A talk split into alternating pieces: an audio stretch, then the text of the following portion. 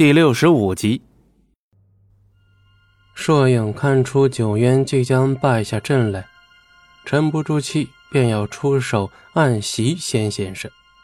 仙先生又怎么会看不穿硕影的心思？还未等硕影动手，他便暗自的施法，将硕影困在另一个结界中。趁仙先生施法之际，九渊也算得以休息片刻。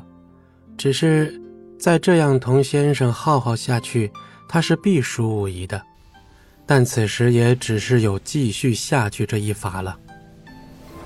九渊的灵力不断的被仙先生施法释放，一直的观察九渊神情的仙先生开口了：“老夫活了已有上百年，你是第一个与我僵持如此之久的人。”仙先生这番话的意思，难道是在赞赏他？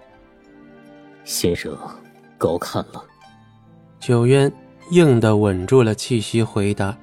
下一秒，仙先生不再施法。棋局上顿时恢复了平静。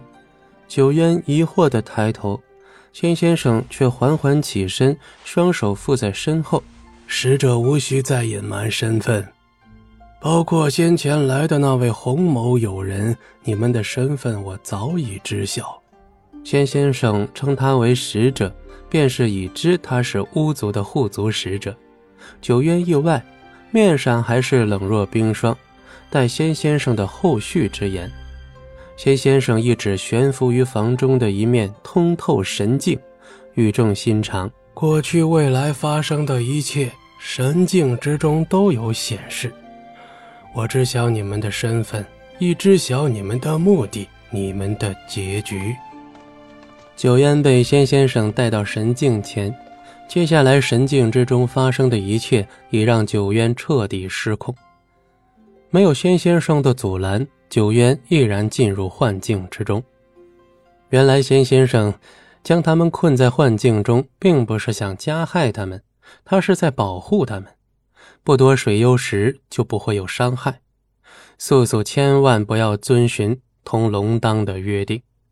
棋盘上的光消失，房间中只余仙先生一人。幻境中。龙当跟素素已在幻境中缠绕了许久，没有找到出口，却发现了有些不对劲的知意上仙。此刻的知意上仙已渐入癫狂状态，痴痴念叨着水幽石。他的衣衫和长发都有些凌乱，在这种情况下，即便龙当负伤，还是足以将他擒住。可惜知意现下神志不清，问他什么，他都无法回答出个所以然。难道神族出事了？仙居是距离神族最近的地方，若神族有异常，我们应该在此能够察觉一二。只怕是他背着神族，在谋划着什么。放他吧。哦，什么时候你也学会以善待人了？